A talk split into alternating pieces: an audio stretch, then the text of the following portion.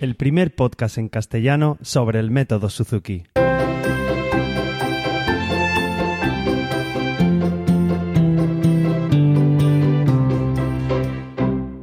Hola a todos y bienvenidos. Soy Carmelo Sena, profesor de guitarra Suzuki, y a través de este podcast me gusta compartir mi experiencia en el día a día como profesor y todo lo que sé y voy aprendiendo sobre esta fascinante filosofía de vida que es el método Suzuki.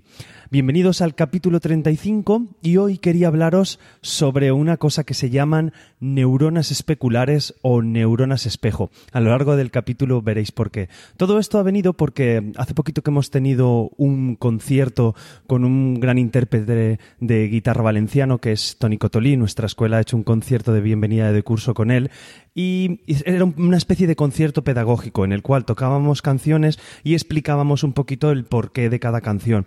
Y en una de las, de las charlas que, dio Tony eh, nos hablaba sobre las neuronas espejo y por qué son importantes para los músicos y para la enseñanza de, la música. Y por eso, bueno, pues me ha parecido un tema súper interesante y creo que nos va a venir muy bien conocer sobre estas neuronas especulares o neuronas espejo. las voy a llamando neuronas espejo, aunque en el ámbito de la ciencia se la puede conocer de, de las dos maneras.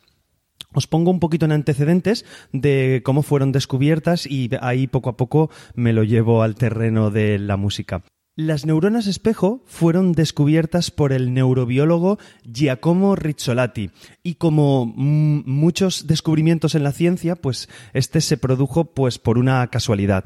Él estaba estudiando en unos simios cómo el cerebro planificaba sus movimientos, es decir, qué estructuras del cerebro, qué, células, qué neuronas, en este caso, se activaban cuando realizaban determinados movimientos. Entonces, estaban estudiando a los, a los simios mientras cogían diferentes objetos, cogían una taza, cogían una pasa, qué es lo que sucedía en su cerebro. Y se dio cuenta que, bueno, se activa cuando, cuando nosotros ah, cogemos alguna, algún objeto con nuestra mano, eh, se activa una cierta estructura, se activan unas ciertas neuronas en nuestro cerebro que son las que permiten hacer este movimiento. Pues se dieron cuenta durante el estudio que de vez en cuando a los simios esas mismas neuronas o parte de esas neuronas se activaban, digamos, de forma aleatoria.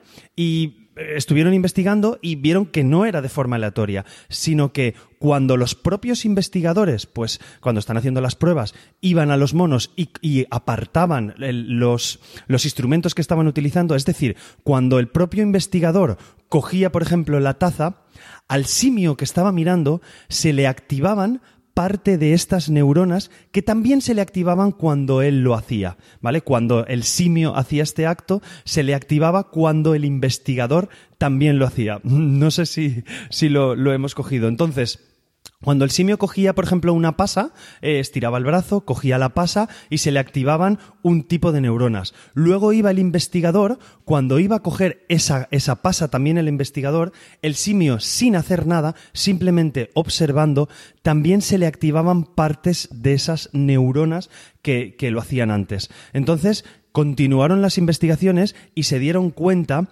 que, estas, estas, neuronas aprendían simplemente con la visualización, ¿vale? Ver a otra persona hacer, hacer algo es lo que, lo que les permitía aprender a esas neuronas. Eh, creo que vais viendo un poquito el, por dónde voy, de, luego hacia, hacia la música y hacia nuestra metodología.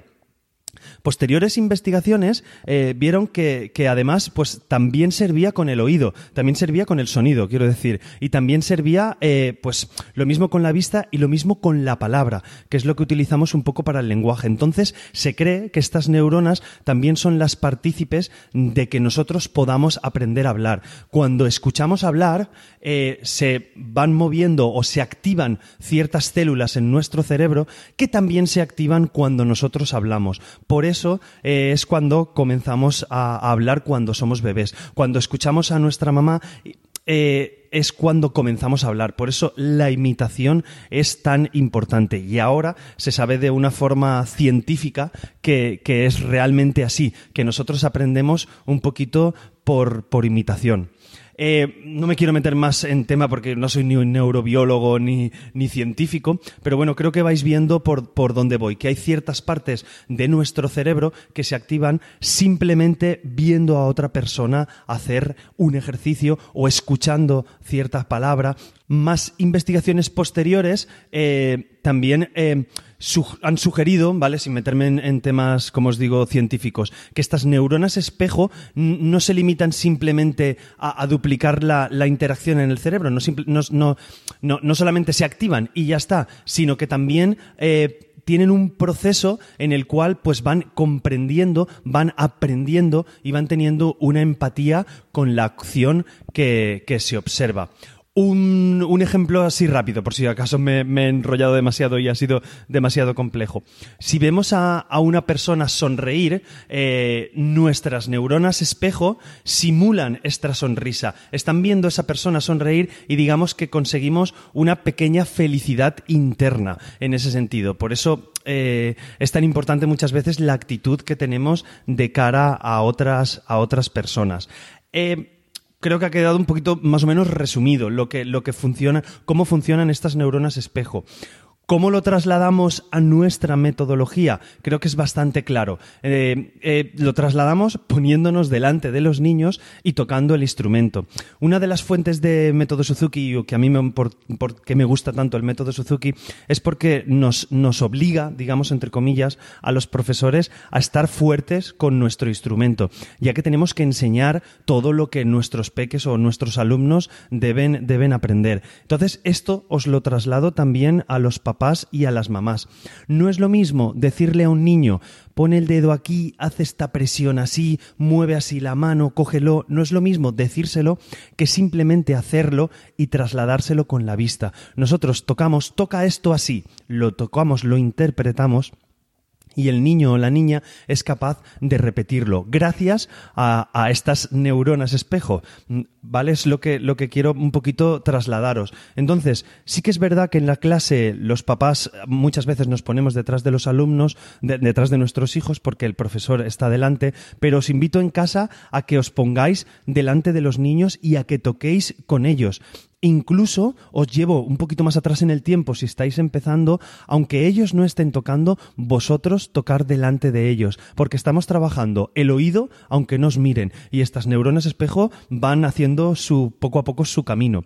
Si os están mirando, mucho mejor, porque ven vuestras manos y ven cómo las movéis. Es una manera de, de activar en ellos esa parte del cerebro que poco a poco les será útil eh, más adelante cuando ellos toquen el instrumento. Por eso hay gente que parece es que son muy pequeños. Pues eh, por eso es tan importante nuestra metodología y por eso es tan importante empezar tan pequeños. Entonces, cuanto antes toquemos el instrumento en casa, cuanto antes los pongamos en contacto con la música, mucho mejor, ya que cuando son tan pequeños, tienen uno, dos, tres, cuatro años, sus cerebros están en ebullición, todas estas neuronas están creándose, están en pleno, a pleno rendimiento, como diríamos, entonces es súper importante hacerlo. Así que incluso aunque no estén atentos, poner de fondo la música de CD del método Suzuki e intentar tocar con ellos, que os miren, mirar vídeos, que eso también es importante, mirad vídeos de grandes intérpretes de vuestro instrumento, ya que de esta manera estas neuronas espejo, de cierta manera, no, están copiando a la persona que están viendo o en su caso el vídeo que están viendo. Así que si vemos eh, grandes interpretaciones de Ala Marikian, por ejemplo, pues tal vez se nos pegue algo a, a nuestro violín. Eso es lo que quiero dejaros un poco ver, que aunque parezca que no hagamos nada, que muchas veces los papás lo preguntan o tenéis esas dudas, eh, sí que va funcionando nuestro cerebro porque, ya os digo, hay una gran parte del cerebro que no conocemos y que tratamos de investigar sobre ello, pero bueno, poco a poco van saliendo investigaciones y ahora tenemos un un hecho verdadero del por qué sucede esto. Así que, como frase, me gustaría deciros que la mejor manera para enseñar a un alumno eh, eh, no es, tocar con él, ¿vale? No tocar por él. Tenemos que, que tocar con él, tenemos que tocar con nuestro alumno, tocar nosotros solos y lo mismo os digo a los papás y a las mamás, coged el instrumento y tocad. Si vosotros tocáis eh, mal sentados, mal posicionados, con una posición mal equilibrada, con un sonido, mm, entre comillas, feo, es lo que van a copiar nuestros hijos. Aparte de que, de que es el mejor sonido de nuestros papás y nuestras mamás, es el sonido del papá y la mamá, para ellos es el mejor del mundo. Y, debemos intentar cuidarlo. Así que trabajar y estudiar con vuestro sonido, que es lo que trasladaréis a vuestros, a vuestros hijos. Y una pequeña reflexión, eh, que puede ser muy bonito, es que cada mañana, al empezar el día, pues tal vez deberíamos preguntarnos cómo quiero activar las neuronas espejo de las personas a las que, con las que voy a interactuar porque así de este modo pues podemos reflexionar y, nos demos cuenta que con una simple sonrisa ya estamos haciendo un gran cambio en las demás personas. Simplemente nuestra actitud positiva va a hacer que las personas a nuestro alrededor vayan cogiendo vayan cogiendo una actitud positiva y tengamos un mejor día en el trabajo, un mejor día con la familia o incluso un mejor día con amigos, familiares, etcétera. Bueno, todo esto es lo que quería comentaros sobre las neuronas espejo y creo que sabiendo cómo funciona nuestro cuerpo, podemos ser profesores más eficientes e incluso papás y mamás Suzuki más eficientes para ayudar a nuestros alumnos en su evolución musical o en su, en su vida musical. Si queréis ampliar conocimientos sobre las neuronas espejo, os dejo en, en, la web, en carmelosena.com, os dejo dos o tres enlaces donde podéis ampliar de manera más científica la información que, que os he puesto, que os he comentado hoy en el, en el capítulo.